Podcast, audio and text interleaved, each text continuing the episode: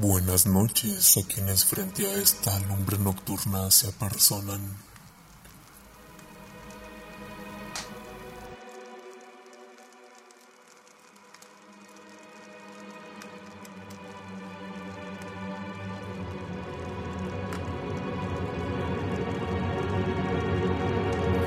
La noche es el espacio místico por excelencia. En ella se esconden criaturas desconocidas y andan libremente sin poder ser revistas. Bajo el cobijo de la noche, las brujas y los magos se encuentran guarida para ejecutar sus rituales, sus hechizos, lo que ellos hacen. Al amparo de la oscuridad, el búho y el gato cazan, y uno o el otro trascienden la tierra para visitar la luna. En la noche se devela ante nosotros el universo desnudo. Sin el sol por competencia, las demás estrellas se nos presentan cercanas y el cosmos nos recuerda el lugar del humano enjaulado por ahora en este punto azul pálido, en esta gema celeste, en esta esfera viajante. Para los amantes está cargada de romanticismo, de sensualidad, de intimidad cósmica.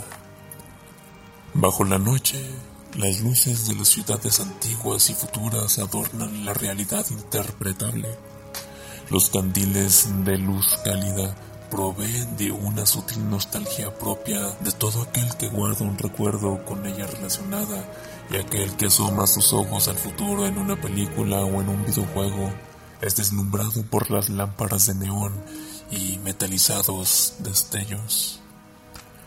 Tan hermosa y mística puede ser la noche, así como aterradora.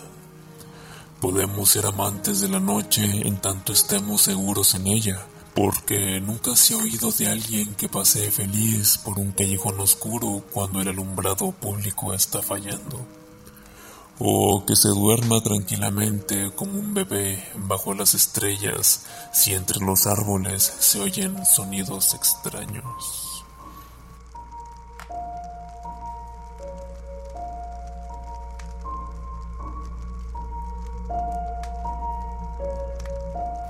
En el relato que hoy nos reúne, escucharemos lo que una persona piensa de la noche y describe lo que muchos de los que nos escuchan sienten acerca de esta materia negra bordada de estrellas.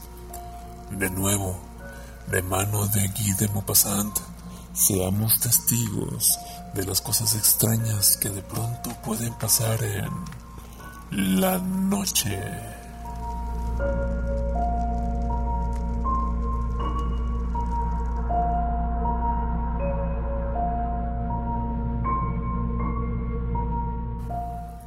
Noche con pasión. La amo como uno ama a su país o a su amante, con un amor instintivo, profundo, invencible. La amo con todos mis sentidos, con mis ojos que la ven, con mi olfato que la respira, con mis oídos que escuchan su silencio, con toda mi carne que las tinieblas acarician. Las alondras cantan al sol en el aire azul en el aire caliente, en el aire ligero de la mañana clara. El búho huye en la noche, sombra negra que atraviesa el espacio negro y alegre. Embriagado por la negra inmensidad, lanza su grito, vibrante y siniestro. El día me cansa y me aburre, es brutal y ruidoso. Me levanto con esfuerzo, me visto con desidia y salgo con pesar. Y cada paso, cada movimiento, cada gesto, cada palabra, cada pensamiento me fatiga como si levantara una enorme carga. Pero cuando el sol desciende, una confusa alegría invade todo mi cuerpo. Me despierto, me animo. A medida que crece la sombra me siento distinto, más joven, más fuerte, más activo, más feliz. La veo espesarse, dulce sombra caída del cielo. Ahoga la ciudad como una ola inaprensible e impenetrable, oculta, borra, destruye los colores, las formas, oprime las casas, los seres, los monumentos con su tacto imperceptible. Entonces tengo ganas de gritar de placer como las lechuzas, de correr por los tejados como los gatos y un impetuoso deseo de amar se enciende en mis venas. Salgo. A veces camino por los barrios ensombrecidos y otras por los bosques cercanos a París, donde oigo rondar a mis hermanas las fieras y a mis hermanos los cazadores furtivos. Aquello que se ama con violencia acaba siempre por matarlo a uno. Pero, ¿cómo explicar lo que me ocurre? ¿Cómo hacer comprender el hecho de que pueda contarlo? No sé, ya no lo sé. Solo sé que es. Helo aquí. El caso es que ayer. ¿Fue ayer? Sí, sin duda. A no ser que haya sido antes, otro día, otro mes, otro año, no lo sé. Debió ser ayer, pues el día no ha vuelto a amanecer, pues el sol no ha vuelto a salir. Pero, ¿desde cuándo dura la noche? ¿Desde cuándo? ¿Quién lo dirá? ¿Quién lo sabrá algún día? El caso es que ayer salí como todas las noches después de la cena. Hacía buen tiempo, una temperatura agradable, hacía calor. Mientras bajaba hacia los bulevares, miraba sobre mi cabeza el río negro y lleno de estrellas, recortado en el cielo por los tejados de la calle, que se curvaba y ondeaba como un auténtico torrente un caudal rodante de astros. Todo se veía claro en el aire ligero, desde los planetas hasta las farolas de gas. Brillaban tantas luces allá arriba y en la ciudad que las tinieblas parecían iluminarse. Las noches claras son muy alegres, más que los días de sol espléndido. En el bulevar resplandecían los cafés, la gente reía, pasaba o bebía. Entré un momento al teatro. ¿A qué teatro? Ya no lo sé. Había tanta claridad que me estremecí y salí con el corazón algo ensombrecido por aquel choque brutal de luz en el oro de los balcones, por el destello ficticio de la enorme araña de cristal, por la barrera de fuego de las candilejas, por la melancolía de esta claridad falsa y cruda. Me dirigí hacia los campos elíseos, donde los cafés concierto parecían hogueras entre el follaje, los castaños radiantes de luz amarilla parecían pintados, parecían árboles fosforescentes, y las bombillas eléctricas, semejantes a lunas destellantes y pálidas, a huevos de la luna caídos del cielo, a perlas monstruosas, vivas, hacían palidecer bajo su claridad nacarada, misteriosa y real los hilos del gas, del feo y sucio gas, y las guirnaldas de cristales coloreados. Me detuve abajo del Arco del Triunfo para mirar la avenida, la larga y admirable avenida estrellada que iba hacia París entre dos líneas de fuego, y los astros, los astros allá arriba, los astros desconocidos, arrojados al azar en la inmensidad donde dibujaban esas extrañas figuras que tanto hacen soñar e imaginar. Entré al Bois de Boulogne y permanecí largo tiempo. Un extraño escalofrío se había apoderado de mí, una emoción imprevista y poderosa un pensamiento exaltado que rozaba la locura. Anduve durante mucho, mucho tiempo. Luego volví. ¿Qué hora sería cuando volvía a pasar bajo el arco del triunfo? No lo sé. La ciudad dormía y nubes, grandes nubes negras, se esparcían lentamente en el cielo. Por primera vez sentí que iba a suceder algo extraordinario, algo nuevo. Me pareció que hacía frío, que el aire se espesaba, que la noche que mi amada noche se volvía pesada en mi corazón. Ahora la avenida estaba desierta. Solo dos agentes de policía paseaban cerca de la parada de los carruajes y, por la calzada iluminada apenas por las farolas de gas que parecían moribundas, una hilera de vehículos cargados con legumbres se dirigía hacia el mercado de Leal.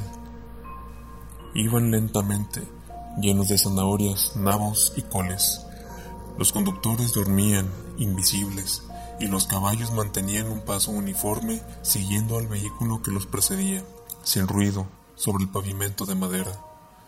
Frente cada una de las luces de la acera, las zanahorias se iluminaban de rojo, los nabos se iluminaban de blanco, las coles se iluminaban de verde, y pasaban, uno tras otro, estos coches rojos, de un rojo de fuego, blancos, de un color de plata, verdes, de un color verde esmeralda. Lo seguí y luego volví por la calle Royal y aparecí de nuevo en los bulevares. Ya no había nadie, ya no había cafés luminosos, solo algunos rezagados que se apresuraban. Jamás había visto un París tan muerto, tan desierto. Saqué mi reloj. Eran las dos. Una fuerza me empujaba, una necesidad de caminar. Me dirigí, pues, hacia la Bastilla. Allí me di cuenta de que nunca había visto una noche tan sombría, porque ni siquiera distinguía la columna de Julio, cuyo genio de oro se había perdido en la impenetrable oscuridad.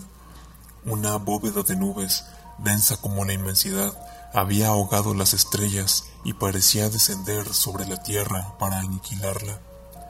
Volví sobre mis pasos. No había nadie a mi alrededor. En el Place du Château, sin embargo, un borracho estuvo a punto de tropezar conmigo y luego desapareció. Durante algún tiempo seguí oyendo un paso desigual y sonoro. Seguí caminando. A la altura del barrio de Montmartre pasó un coche de caballos que descendía hacia el Sena. Lo llamé. El cochero no respondió. Una mujer rondaba cerca de la calle Drouot. Escúcheme, señor. Aceleré el paso para evitar su mano tendida hacia mí. Luego nada. Ante el Busville, un basurero rebuscaba en la zanja. Su farolillo vacilaba a ras del suelo. Le pregunté, Amigo, ¿qué hora es? Y yo qué sé, gruñó. No tengo reloj. Entonces me di cuenta de pronto de que las farolas de gas estaban apagadas. Sabía que en esta época del año las apagaban pronto, antes del amanecer, por economía, pero aún tardaría tanto en amanecer. Iré al mercado de Leal. Pensé, allí al menos encontraré vida. Me puse en marcha, pero ni siquiera sabía ir. Caminaba lentamente como se hace en un bosque, reconociendo las calles, contándolas. Ante el Credit Lonay, ladró un perro. Volví por la calle Gamón. Perdido, anduve a la deriva. Luego reconocí la bolsa por la verja que la rodea. Todo París dormía un sueño profundo, espantoso. Sin embargo, a lo lejos rodaba un coche de caballos, uno solo, quizá el mismo que había pasado junto a mí hacía un instante. Intenté alcanzarlo, siguiendo el ruido de sus ruedas a través de las calles solitarias y negras, negras como la muerte. Una vez más me perdí. ¿Dónde estaba? Qué locura apagar tan pronto el gas. Ningún transeúnte, ningún rezagado, ningún vagabundo, ni siquiera el maullido de un gato en celo. Nada. ¿Dónde están los agentes de policía? me dije. Voy a gritar y vendrán. Grité. Nadie respondió. Llamé más fuerte. Mi voz voló, sin eco, débil, ahogada, aplastada por la noche, por esta noche impenetrable. Grité más fuerte. ¡Socorro! ¡Socorro! ¡Socorro! Mi llamada de desesperación quedó sin respuesta. ¿Qué hora era? Saqué mi reloj, pero no tenía cerillas. Oí el leve tic-tac de la pequeña pieza mecánica con una desconocida y extraña alegría. Parecía estar viva. Me encontraba menos solo. ¡Qué misterio!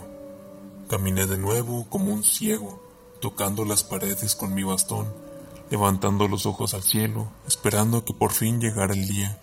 Pero el espacio estaba negro, completamente negro, más profundamente negro que la ciudad. ¿Qué hora podría ser? Me parecía caminar desde hacía un tiempo infinito, pues mis piernas desfallecían, mi pecho jadeaba y sentía un hambre horrible. Decidí llamar a la primera cochera. Toqué el timbre de cobre que sonó en toda la ciudad. Sonó de una forma extraña, como si este ruido vibrante fuera el único del edificio. Esperé. No contestó nadie. No abrieron la puerta. Llamé de nuevo. Esperé. Nada. Tuve miedo.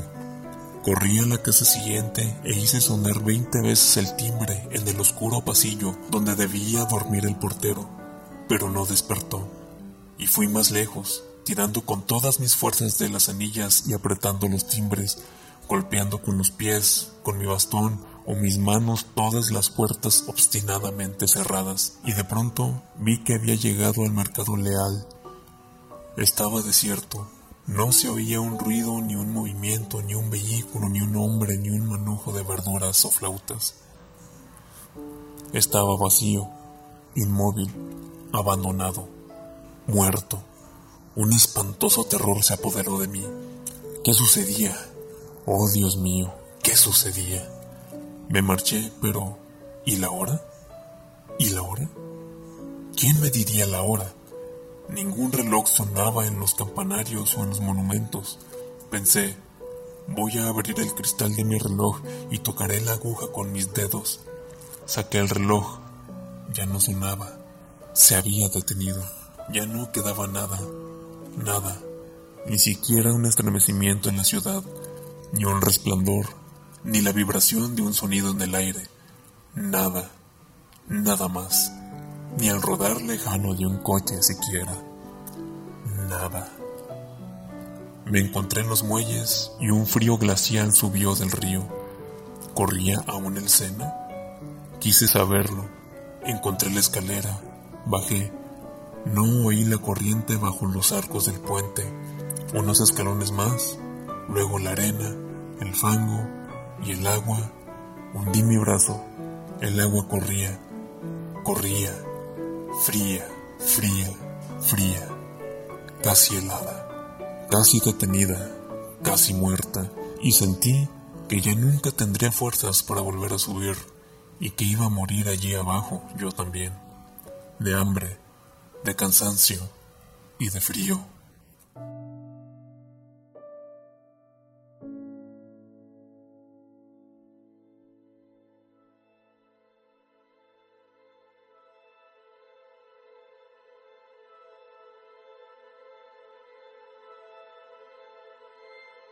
Y así es como la bella noche, la tersa oscuridad, devela su apabullante naturaleza.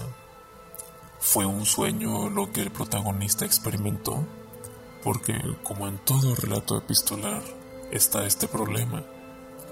¿Cómo rayos esto está narrado en primera persona si se supone que el protagonista acaba de morir? Detalles, detalles como sea que haya sido, la noche siempre presentará esta cara mística de la humanidad. Siempre será relacionada con momentos mágicos y tenebrosos. Al amparo de la noche seguirán sucediendo cosas siniestras y preciosas también. ¿Qué más decir acerca de la noche? De esos astros celestes de esas esferas ardientes a millones de kilómetros, entre las cuales seguro hay planetas desde los que tal vez otras formas inteligentes nos han mandado señales que no hemos sabido interpretar.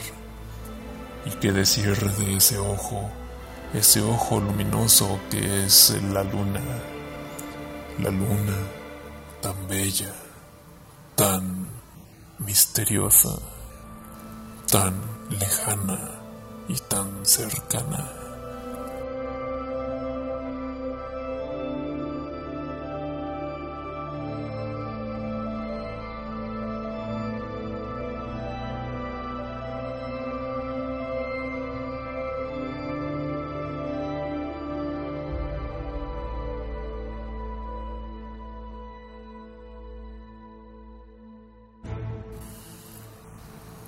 Hoy es luna llena. Hoy ese ojo desnudo nos observa.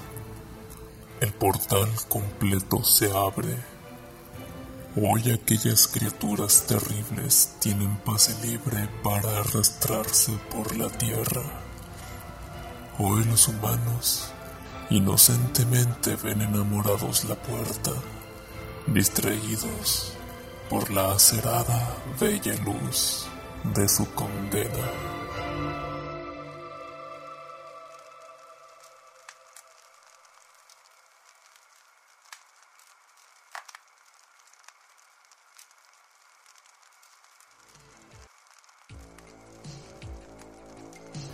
De la luna hablaremos en otro programa con más detalle.